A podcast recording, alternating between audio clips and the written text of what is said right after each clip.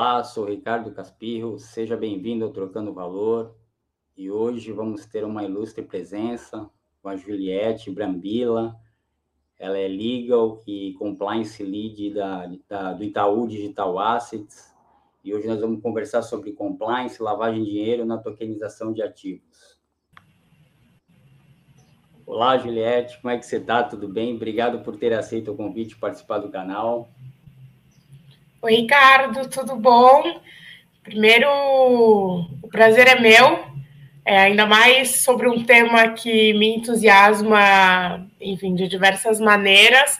Então, muito obrigada pelo espaço, né, para a gente dialogar, porque é de suma importância a gente destrinchar esses temas, né, dialogar o mais com mais frequência possível aí para todo mundo entender. Não é um bicho de sete cabeças, né? Por mais alarmante que pareça, a gente precisa justamente conversar sobre isso. É, eu, eu, eu que agradeço e a importância do tema ela é relevante e ela, e ela nem sempre ela é tão considerada dentro da empresa, talvez por diversos motivos. Eu acho que você vai trazer um, esses pontos específicos, porque o assunto não é tão tanto discutido assim. Mas antes disso, Juliette, eu gostaria que você fizesse uma apresentação. Perfeito.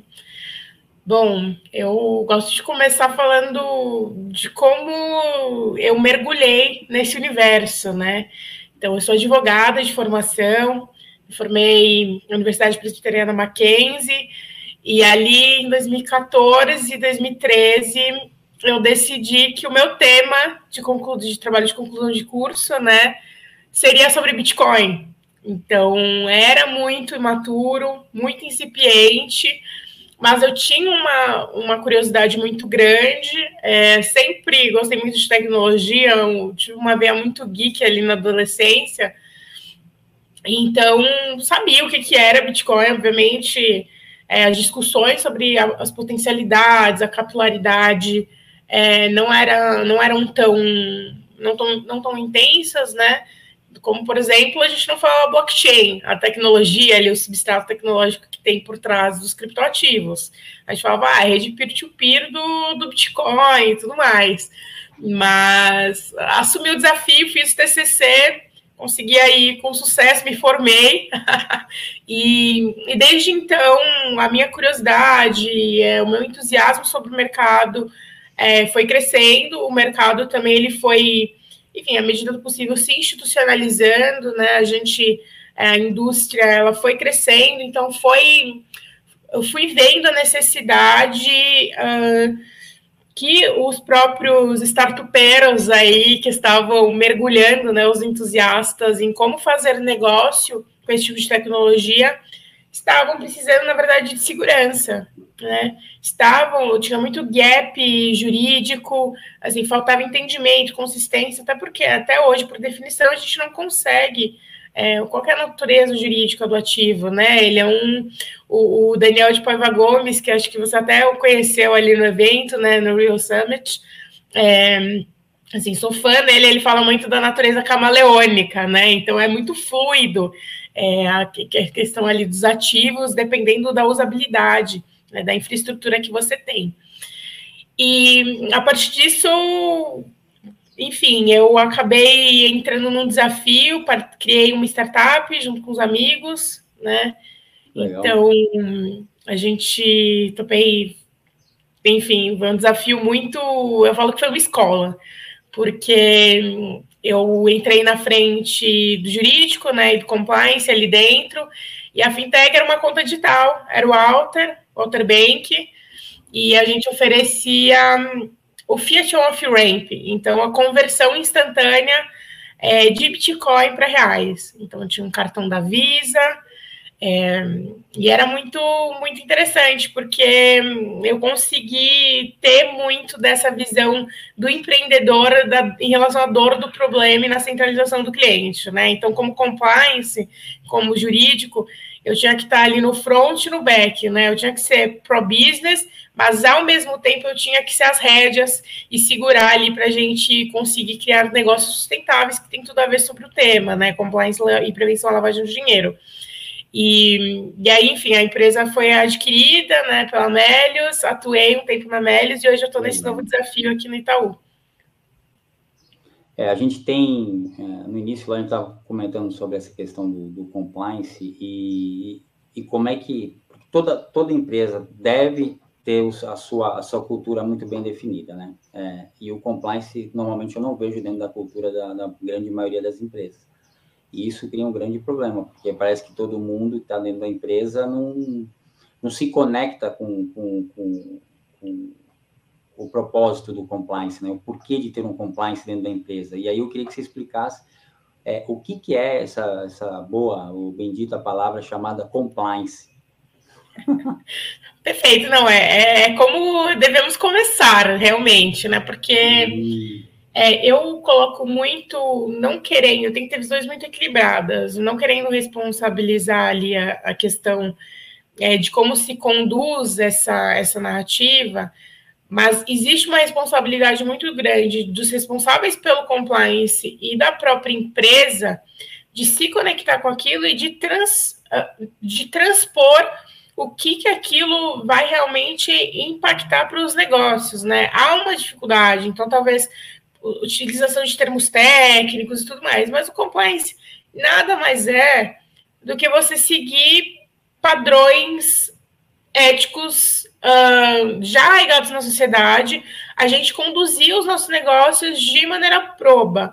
E isso, assim, a gente tem tanto o aspecto da moralidade, ali num campo né, mais filosófico subjetivo, que está intrínseco ali na nossa nos nossos próprios comportamentos, né? Assim, para que a gente idealiza numa vida em sociedade, quanto questões de integridade, quanto também a gente conseguir, a gente precisar seguir regras, né? Sejam é, normas internas e normas externas. Isso que eu, quando eu falo isso, sim, são, são as, as, próprias regras ali de conduta dentro da empresa, que todas as empresas elas têm os seus, seus desenhos, até para a gente conseguir ter processos, né? Ter transparência, ter organização. Então, a empresa ela precisa ter esse complexo de regras internas, quanto às regras internas, por quem está responsável por ancorar o Estado. Então, ali a gente tem as autoridades, a gente tem Banco Central, a gente tem CVM, a gente tem Receita Federal, enfim, né? E as próprias leis ali, não só quando eu falo das autoridades ali no infralegal, que a gente chama, né, do que das competências é, dadas pelo Poder Legislativo para essas autoridades, é, quanto às leis editadas aí. O, e o mercado, ele, a gente tem grandes expectativas que ele amadureça, quem sabe ainda nessa legislatura, né? Com o marco regulatório de criptoativos. Então, mas é isso. Amadurecer, principalmente dentro desse segmento de. Eu vou, eu vou mais tarde abordar sobre isso, mas dentro do segmento de, principalmente de criptoativos. Sim. Porque parece que são dois são um mundo que já conhece, o um mundo que, quando eu falo assim, o um mundo que entende e o um mundo que não entende. Existe uma leva muito grande de gente dentro do segmento de criptoativo que não entende que não quer entender e muito menos vai fazer esforço para compreender. E isso, e isso é um desafio. A gente vai falar, vamos, vamos falar disso daqui a pouco, é, mas eu queria trazer é, como é que você faz, você pode usar o, o exemplo do, do Walter, como é que você fez para passar essa mensagem para todos os funcionários, ou você não, não passou essa mensagem para todos os funcionários, foi, foi passado apenas para a tua equipe de, de, de compliance, como é que uhum. é esse uhum. processo? Como é que, como é que você fez isso dentro da, da Alta? Eu acho que iniciou, sobretudo, como eu entrei em algo, informação, né? Então eu vi aquilo avançar, eu vi aquilo ser construído. Eu sempre tentei ser muito honesta em relação ao nosso mercado. E sempre tentei trazer para perto, né? Então ser uma ponte. Então, eu, eu fazia o possível para que seja a alta direção, né, os diretores, é, conselho, enfim, é, os investidores também. E, e, eu acho que esse ponto do venture capital, né, de investimento, ele é muito interessante, porque quando você cria um negócio, é, basicamente nasce com o projeto, o compliance. Porque num mercado como o de criptoativos, que as pessoas olham e falam, poxa, não, não há regras, né? O que, que eu faço aqui? Como que eu conduzo os negócios?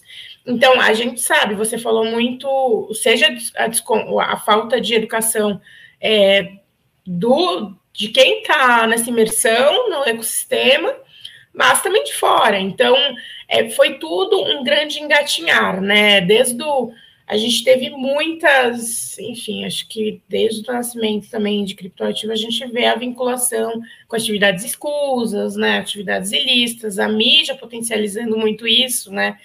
Então, uma miopia, é, talvez pela falta não só pela falta de conhecimento, não acredito nisso, porque eu acho que, né, assim, basta. Precisa ser um pouco autodidata, precisa ser um pouco autodidata nesse meio.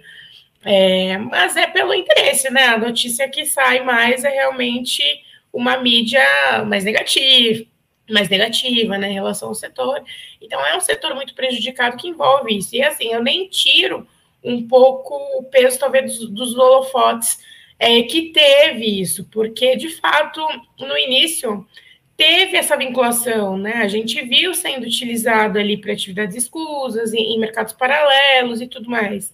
Só que não é só isso, né? Acho que tudo, todo advento, toda tecnologia, toda indústria, ela vai ter o joio e o trigo, né? Então, assim, e a gente vai precisar separar e botar uma luz em cima disso para mostrar, olha, não é todo mundo que está fazendo negócios assim. A finalidade dessa tecnologia, ela passa longe de ser só isso. Né? Hoje você consegue, enfim, né? A engenharia ali de quem quer transgredir, né? Que quem, quem quer ter uma conduta, uma atividade, uma conduta ilícita, eles são muito criativos, né? Então eles vão, vão fazer uma, uma engenharia tremenda com qualquer coisa. Então, é, por dessa necessidade, sempre quando eu, eu estabeleci a minha comunicação com os stakeholders, eu sempre fui muito clara de que nós precisaríamos de alicerce, sobretudo nesse mercado.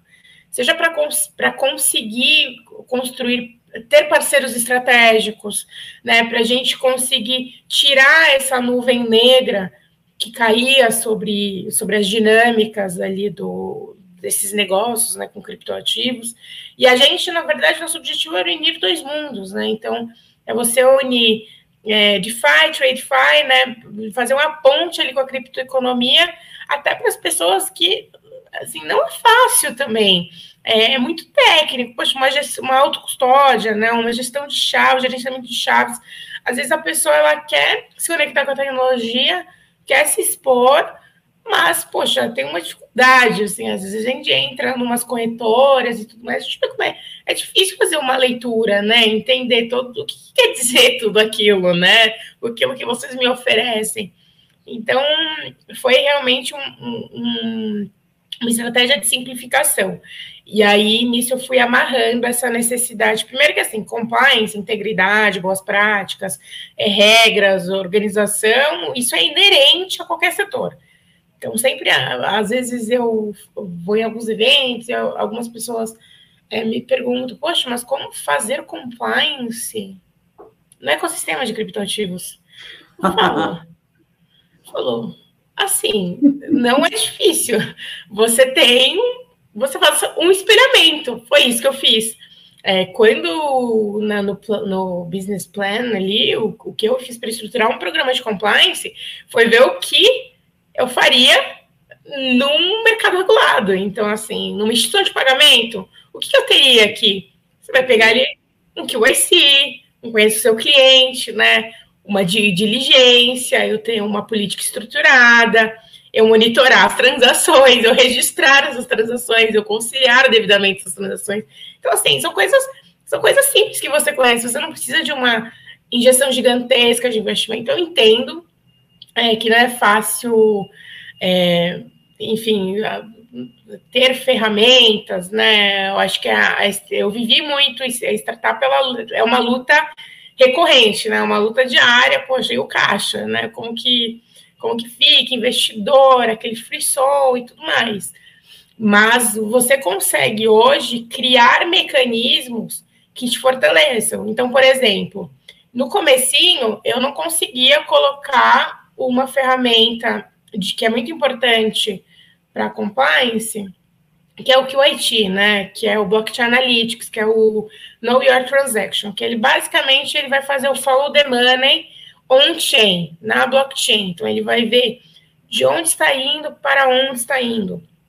E, e mas eu peguei uma solução que era menos onerosa, por exemplo, não era dolarizada, que ela ia me dar as informações. Hoje existem diversos sites que você consegue colocar o endereço, o hash lá, e você vê se está vinculado também alguma coisa ilícita, né? Se tem alguma red flag. Então, assim, você consegue fazer desenhos em relação a isso.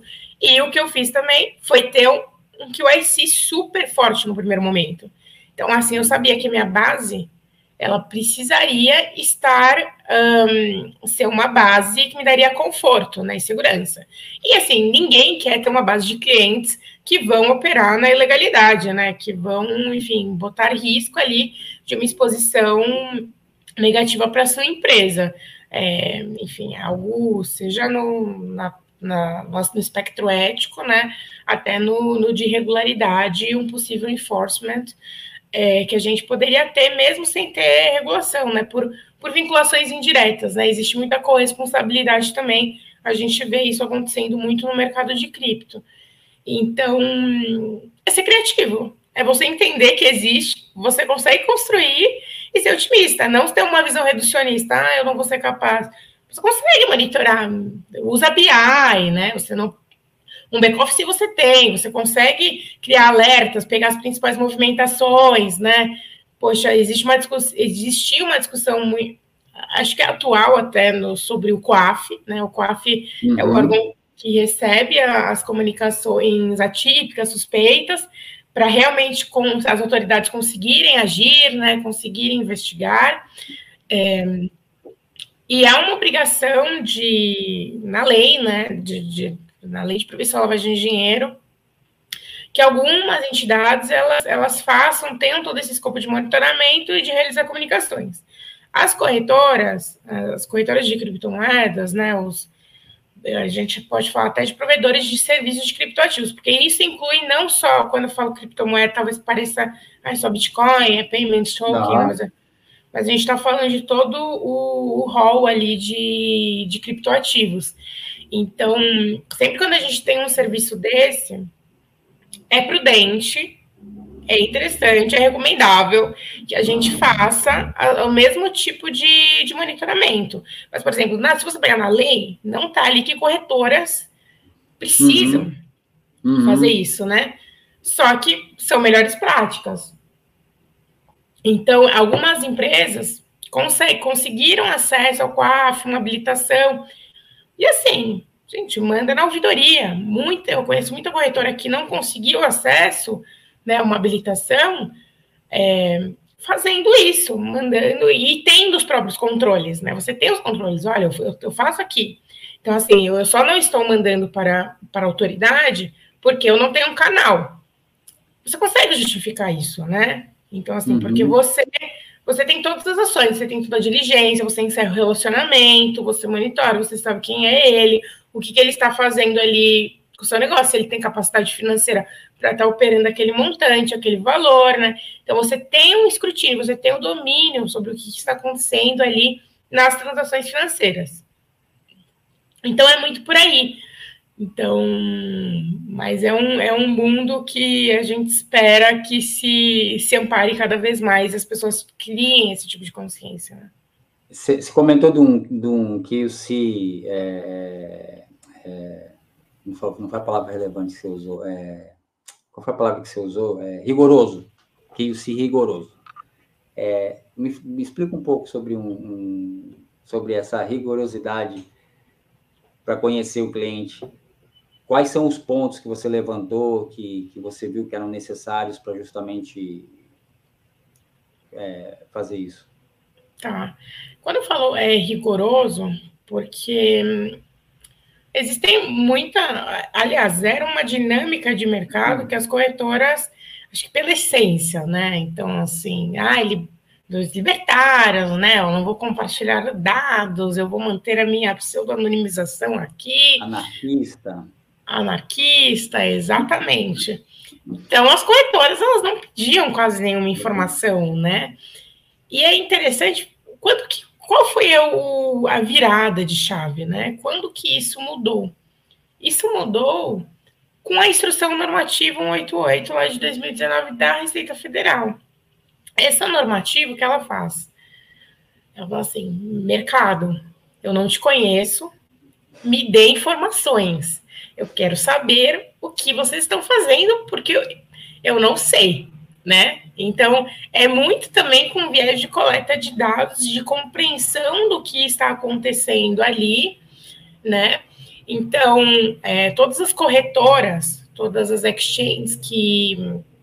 Eles têm um conceito bastante elástico nessa regra, que é toda pessoa jurídica que negocia, intermedia, faz custódia de criptoativos, ela está submetida é, à obrigação de prestar informações sobre as suas operações e dos clientes, né? Então, ela manda lá um, uma carga de informação em relação à operação, que tipo de criptoativo, é, qual os dados também do titular da operação, e também existe a, a obrigação de, existe também uma obrigação de pessoa física também, que foi muito questionada, uhum.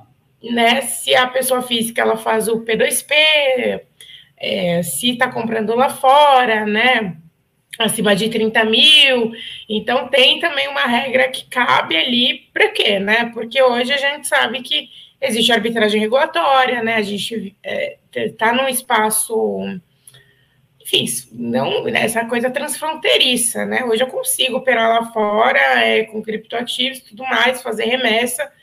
Enfim, existem muitos mecanismos que você consegue operar nesse, nesse tipo de camada. E a IN ela vem com esse, com esse escopo.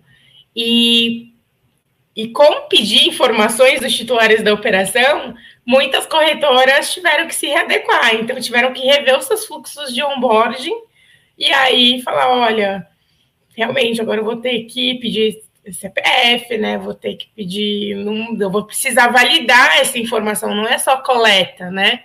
Você precisa verificar que aquele dado ele é legítimo, né? Que ele é, que tem a sua integridade ali.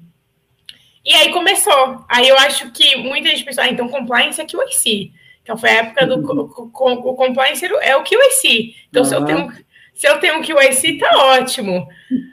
E aí a gente vai amadurecendo, né? É um avanço, já é uma coisa. Uhum.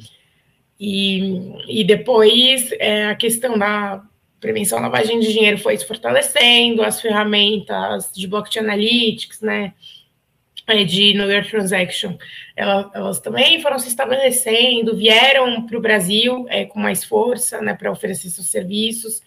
Então aí começou aquela a discussão, né, poxa, a gente precisa, o GAFI também, que é uma organização é, intergovernamental, né, e ela não tem, digamos assim, ela, ela, dá, um, ela dá uma recomendação, uma guideline é, de como os países eles devem exercer a sua condução em relação à prevenção de lavagem de dinheiro e combate ao financiamento do terrorismo.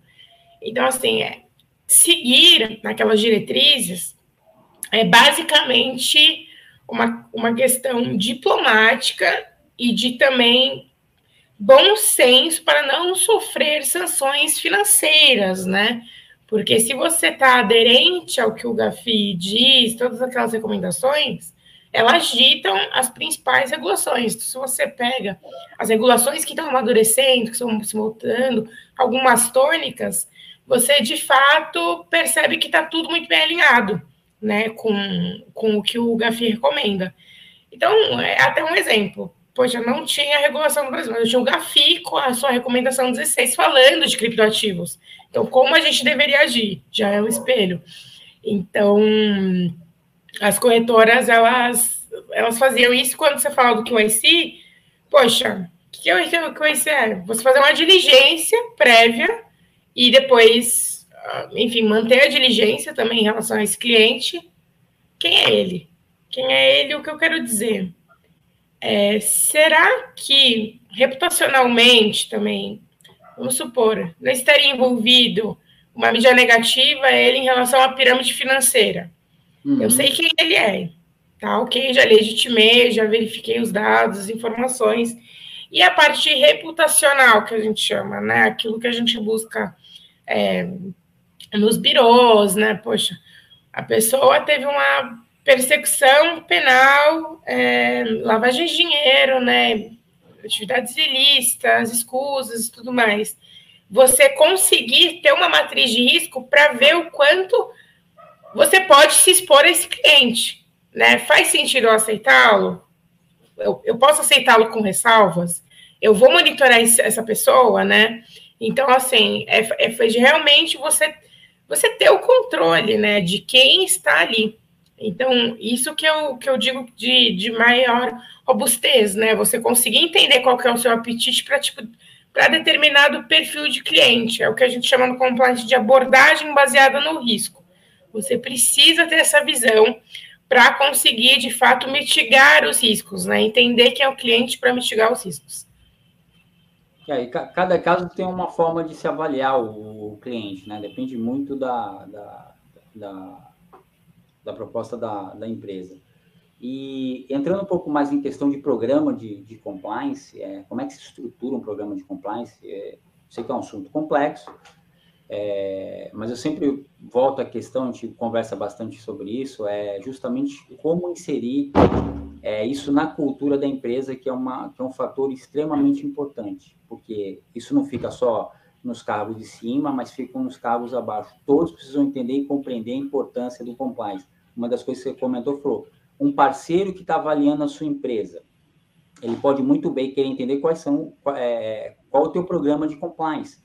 Ricardo, eu quero ver se você está adequado, se você se você está fazendo um bom trabalho nesse sentido. Se você não estiver fazendo um trabalho bom nesse sentido, a gente não vai fazer essa parceria. Então, a importância, ela, ela, ela se permeia por toda a empresa. É, isso, e isso é relevante. Então, pensando no segmento nosso aqui, que é um segmento é, de criptoativos, que já traz toda uma, uma, uma, uma atmosfera, é, assim, complicada. Quando a gente fala complicada, é que querem, querem ligar muito a, a lavagem de dinheiro, querem ligar muito a uma, uma série de questões que que parece que a gente precisa ser ter, ter uma organização muito mais efetiva do que do que uma outra uma outra empresa. E eu, eu queria entender como é que se faz um programa de compliance para empresas de, de criptoativo. Perfeito. Olha, essa pergunta é de milhões, hein? É, mas é, eu acho que eu vou reforçar muito o que eu já coloquei aqui.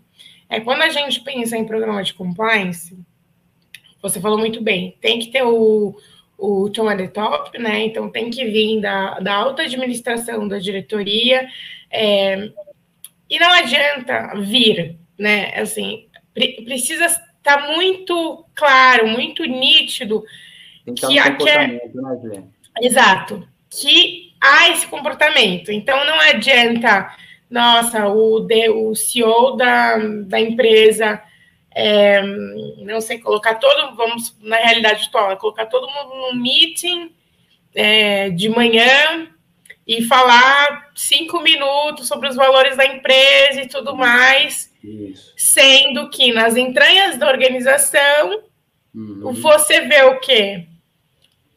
Assédio moral, né? É, outros tipos de comportamento, você vê uma falta de comprometimento ético em relação às conduções é, até externas, né? Assim, a, a, aquela aqui, eu acho que não. O Brasil, ele talvez ele tenha muito arraigado essa questão de vantagem, né? Então, é uma linha tênue entre a, entre a obtenção da vantagem e o que realmente, enfim, é legítimo de se fazer, né? O que é um planejamento ali então parece que, nossa, que legal, né? Poxa, mas vamos refletir se, se é realmente ético, né? Você está prejudicando alguém?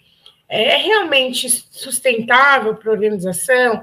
É, você impacta positivamente? Acho que esse exercício precisa ser contínuo em todas as ações da empresa, né? Em toda a dinâmica.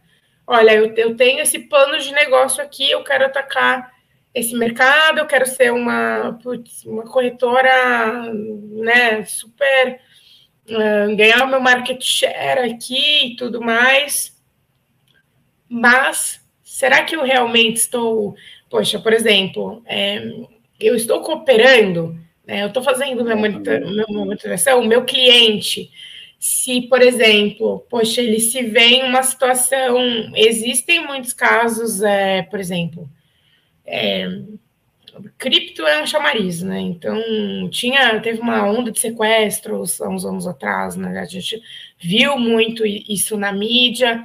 Então, por exemplo, se alguém sofre um sequestro e entra em contato com a corretora, né? E olha, eu né, tive que fazer uma transação aqui, é, foi uma transação ilegítima, né? E teve basicamente um account takeover. E foi tanto, eu perdi todo o meu dinheiro. Como que o compliance ele vai agir nessa situação? Como a empresa vai agir? Então, isso é um red flag, é muito importante. Perdão, um pouquinho de esse tempo seco de São Paulo. Não, tudo, tudo bem, Juliette. É, vamos, vamos entrar um pouquinho sobre questão de lavagem de dinheiro. É, fala um pouco sobre, sobre lavagem de dinheiro. Como é que vocês, como é que vocês trabalharam a questão de lavagem de dinheiro dentro, no, dentro do Alter? Como é, que, como é que era isso? Que ferramentas que vocês usavam? Coisas que você possa falar que não, que não enfim, uhum. não, não, traga nenhum, nenhum prejuízo à, à, à, marca, né? Apesar que a marca foi, foi adquirida, né? Sim. É, o programa de lavagem de dinheiro, de prevenção lavagem de lavagem de dinheiro, olha, o programa de prevenção lavagem de dinheiro, uhum. ele tem dois sustentáculos, tá? Legal. O primeiro é o que o IC, que a gente falou uhum. aqui, uhum. né? Porque aqui você já uhum. faz uma mensuração do risco né? Perfeito. Em relação ao cliente, porque é ele uhum. que vai te expor mais a esse risco. Porém, é, não é só uma, uma visão cliente, né? Existe uma visão parceiros, fornecedores, todo produto que você tem lá dentro, todas as suas relações, elas podem, em maior ou menor medida, te expor ao risco de lavagem de dinheiro. Por exemplo, você está conectado com alguém ali numa ponta, em alguma atividade, você acabar sendo, a sua empresa acabar sendo utilizada para esse tipo de prática ilícita, né? De receber esse dinheiro, tem toda a perspectiva de fraude também. Então, assim, ok, o QIC é um desses. Você, não só QIC, QIP, então Know Your Partner, é, okay. tem, tem vários conheças, né? Tem o QAS, tipo, know your supplier. Na verdade, é você fazer, você conhecer todo mundo que você está se relacionando na empresa, né?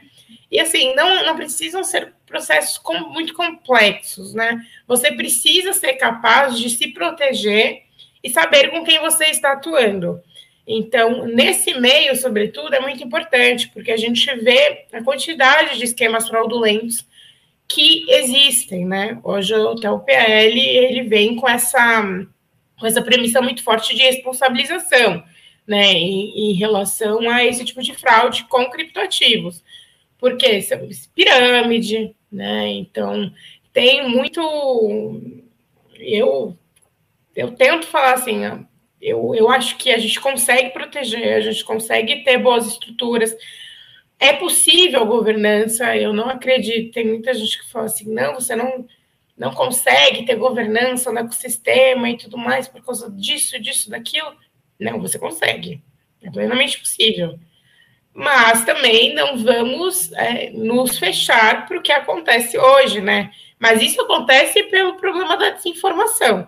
Então, ok, você conhece seu cliente, você, você conhece seu parceiro, você conhece toda pessoa, todas as pessoas, todas as partes, as suas contrapartes, né, que estão nesse relacionamento dessa atividade. E depois é você ter um controle dos valores, né? Então, assim, do fluxo transacional. A gente está falando de uma corretora aqui, né, dos clientes. Você precisa casar as duas visões. Então, eu fiz uma diligência em relação ao cliente. Eu vejo aqui que ele não tem uma capacidade financeira para estar tá operando fazendo trade a 200 mil reais ali na, semanalmente, né? Às vezes valores até menores, né? Então, assim, essa equação que você faz e, e, precisa entender também do, do negócio, né? Porque existem muito. É, o problema dos laranjas, né? É muito grande nesse, é, nesse uhum. ecossistema. E aí é por isso que é muito importante também você ter a questão do QIC, porque você faz uma prevenção à fraude ali. Então você identifica que possivelmente naquela conta ela é uma conta fragmentada e tem outra pessoa operando por ali. Né? Nas dinâmicas ali de fraude, ah, pago 300 reais para você, você me passa seus dados, cria uma conta ali, eu opero e faço o, que é muito delicado, você talvez fazer evasão de Bitcoin. Então, a fraude não começa no ecossistema, a fraude começou fora, e aí o que ela faz, o que a pessoa, o indivíduo faz, ele pega aquele valor ele saca, né? Ele faz uma, um, um cash out de Bitcoin, de criptoativo. E se a corretora não tem ferramentas para monitorar isso, né? Ela não sei para onde está indo. Então, aí vem o outro sustentáculo, que é o Blockchain Analytics, né? O Non Transaction, que vai te dar a visão que enfim, nós não temos, né? Você tem o, a visão do real, você consegue ver as, contra, as contrapartes muito claras ali, né? Por causa uhum. de toda a complexidade do sistema financeiro, né? A robustez e a eficiência. Mas quando você vai para blockchain, se você não tem esse tipo de ferramenta, você fica você fica cego, né, em relação a isso. E, e assim, a gente sabe que as transações são irreversíveis, então você precisa ter um, um outro tipo de conduta. E monitorando, você comunica, é importante. É assim, é, o, é a cereja do bolo, você precisa comunicar às autoridades né, o que está acontecendo ali. Que eu tive operações suspeitas, tive operações atípicas dentro da minha plataforma, e eu preciso comunicar com eficiência, né, com robustez, com riqueza de informações sobre aquilo. Então, juntando isso, você já tem um bom programa de prevenção à lavagem de dinheiro. Obviamente, tem muitos detalhes nessa implementação, mas é, é basicamente como a gente faz é, PLD dentro do ecossistema. É, Juliette, queria saber o que, que a gente pode esperar para os próximos, próximos anos, é, e essa pergunta é justa, justamente por causa de toda a transformação do setor é, de criptoativos, é, a gente tem uma siglinha ali de chamada DeFi, que já nasce com uma proposta extremamente ousada, e como que as empresas vão estar, porque é inevitável, é inevitável que essa proposta não se insira dentro das empresas, é inevitável. É só uma questão de tempo para a massificação dos criptoativos e junto da massificação outras propostas de, de transação entre esses entre esses entre esses criptoativos. Então, como é que você vê essa questão de compliance, essa questão de lavagem de dinheiro para os próximos anos? Eu acho que o mercado de criptoativo é que vai ser o, o impulsionador. Antes era o sistema financeiro, né? Os bancos já já têm uma estrutura muito robusta em relação a isso, mas será que esse novo segmento dos criptoativos vão, de, vão, vão, vão aumentar ainda mais essa, essa complexidade ou, na sua opinião, não? Na verdade, vai é, vai facilitar esse processo? Uhum. Olha, eu acho que a gente está ganhando musculatura. Então, hoje, a gente já entende, já existem essas ferramentas, como eu falei, é, você consegue implementar layers de segurança. Mas é muito necessário que se esteja acompanhando a inovação. Porque quando a gente olha para DeFi, é um. Você fala, não no primeiro momento, você entra em choque, né? Você fala, ainda mais profissional de compliance, ele fala. Uhum.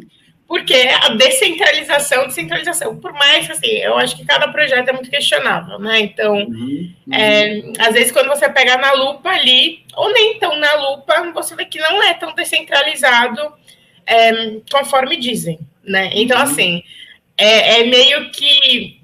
Eu acho que a tendência, na verdade, é, isso fica mais claro.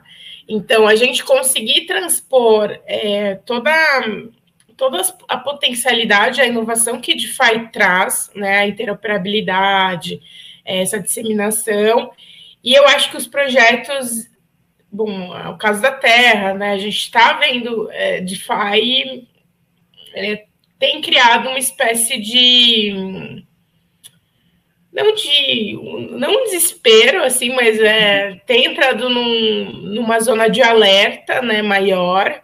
É, existem os arriscadores ali, né, que poxa, eu quero achar o meu token exponencial aqui, vou absorver ele, ele tem um apetite de risco maior nas entidades da tecnologia, mas quando a gente está falando de trazer é o é Web3, né, trazer DeFi para dentro de estruturas seguras, vai ser necessário um redesenho. E para esse redesenho, o que eu acho que é fundamental, o profissional de compliance, é, quem está à frente, quem realmente tem a responsabilidade até de estruturar o, o, compliance como um todo, que não é do compliance, mas que está ali nessa, nessa cadeira de, de meio top-down, né? Tipo, ok, vamos ter essa, vamos ter essa força aqui, é conseguir entender a tecnologia. Não adianta. Para você fazer compliance, você precisa do detalhe. Você precisa estar tá na operação, né? Porque os riscos também você vai identificar ali. Não vai ser pegando um framework que você ok, pode ter um framework ali do mercado tradicional e tudo mais, ah, eu vou fazer isso. Não. Você não, você vai precisar remodelar, né?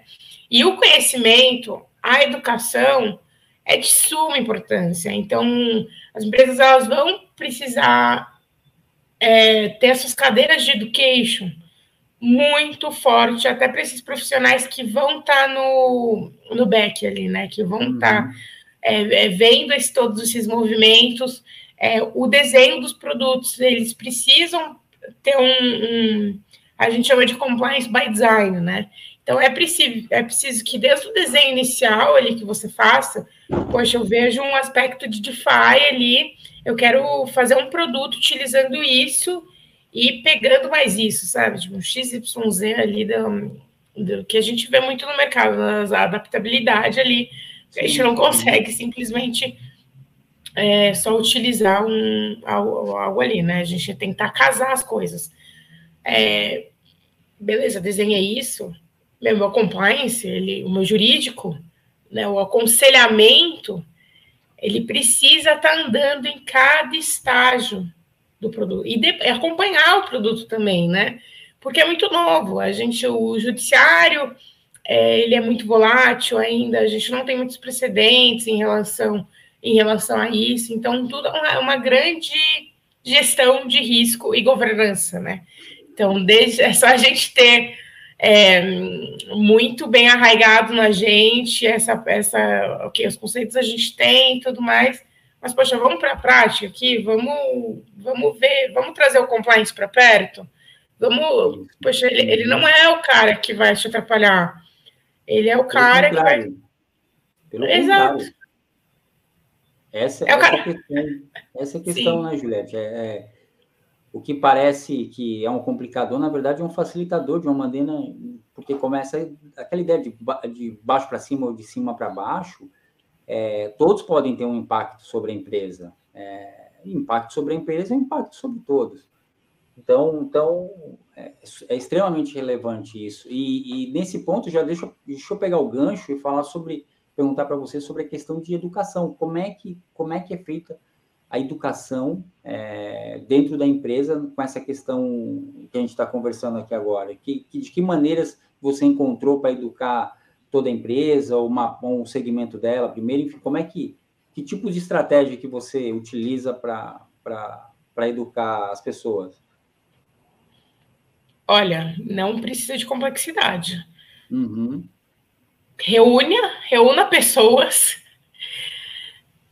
deixe-as confortável uhum. e puxe ganchos, puxe temas. Meu, vamos começar o beabá. Assim, o que que eu sempre, quando nessas, nessas iniciativas, eu sempre gostei de realmente fazer um retrospecto. Então, assim, você tem que começar, meu, eu sempre puxava já com descentralização. Porque quando a gente começa a descamar ali a, o que, que é a descentralização e o porquê que ela veio, né? Então, crise de 2008, nascimento do, do Bitcoin, é, e todos os milestones que o ecossistema teve, vai ficando mais claro a história como um todo. E aí, para você vir com aspectos mais técnicos, você consegue destrinchar melhor. Então, fazer analogia. Então, assim, quando você vai explicar, poxa, como que você faz uma, um, uma gestão de carteiras, né?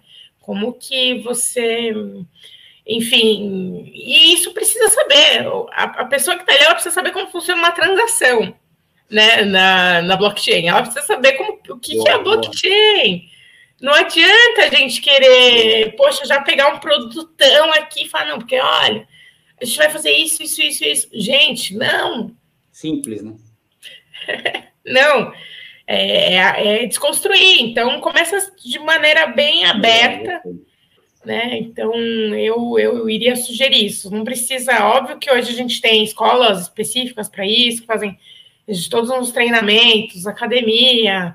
É, a Chain Analysis recentemente até lançou o Chain Analysis Academy, que é bem legal para todo mundo. Então, hoje, hum, você já encontra na internet muito material é, de graça para conseguir educar. Eu acho que é uma questão de consolidar e ter uma estratégia de transmitir essa informação. E para mim, sobretudo, começa em fomentar o interesse, né? Porque para você estar tá aqui, para você estar tá construindo esse mercado, você precisa estar tá interessado. Então, é o, é o primeiro o primeiro conselho que eu daria, incitar as pessoas a se tornarem verdadeiras devoradoras de materiais e, e de, de builder, assim, eu vou construir, sabe, o pertencimento da comunidade. Isso vai fazer com que a pessoa ela assimile melhor e, e, e mergulhe com tudo nesse ecossistema que tanto precisa de evolução. É, e, você falou uma coisa que eu achei, assim, várias delas foram, foram, foram incríveis, mas você falou uma que exatamente pelo, pelo exemplo, né?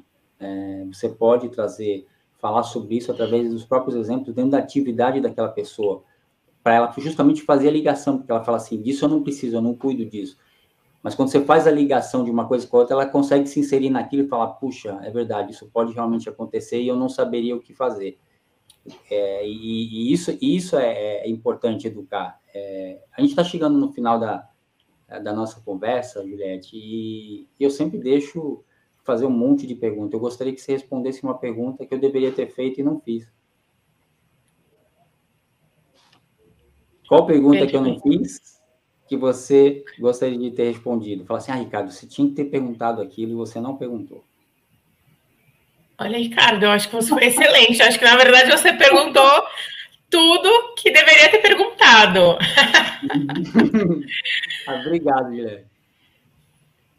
Tá bom. É, Juliette, quero te agradecer. É um bate-papo incrível. É um tema extremamente relevante. Ele é extremamente relevante. Considerado por muitos por um assunto chato. É, mas ele, ele passa a ser chato porque as pessoas não se conectam a elas a, a, a fazer a diferença. Essa é a minha visão. É, quando as pessoas falam, pô, esse assunto de compliance, pô, todo esse, toda essa rigorosidade, toda essa questão de comportamento, não sei o que, não sei o que, porque elas não, não, não se ligam é, o quanto que isso é benéfico para ela, para a empresa, enfim, para o ecossistema, é, mas, mas é, é, eu acho o tema compliance muito relevante e acredito muito que ele vai, vai, ser, vai ser aprimorado. Então, te agradeço, foi excelente o nosso bate-papo, obrigado por ter aceito participar do canal é, e até mais, filha. Fico muito feliz, obrigada, Ricardo. Passou rápido, é, foi um super bate-papo. Espero que eu tenha conseguido despertar um pouco do interesse das pessoas e talvez desconstruir um pouco essa ideia. Enfim, eu sou entusiasta, especialista, estou aqui nessa missão também de trazer o compliance para o ecossistema, né, e fazer com que as pessoas se eduquem. Então, bom, eu estou super à disposição sempre para conversar, para dialogar. Acho que é isso que a gente vai fazer para que, que a gente consiga avançar e muito feliz por ter participado. Muito obrigada, viu, Ricardo? Eu que tenho que agradecer. Uma feliz conversa. Obrigado, Guilherme. Obrigada. Tchau, tchau.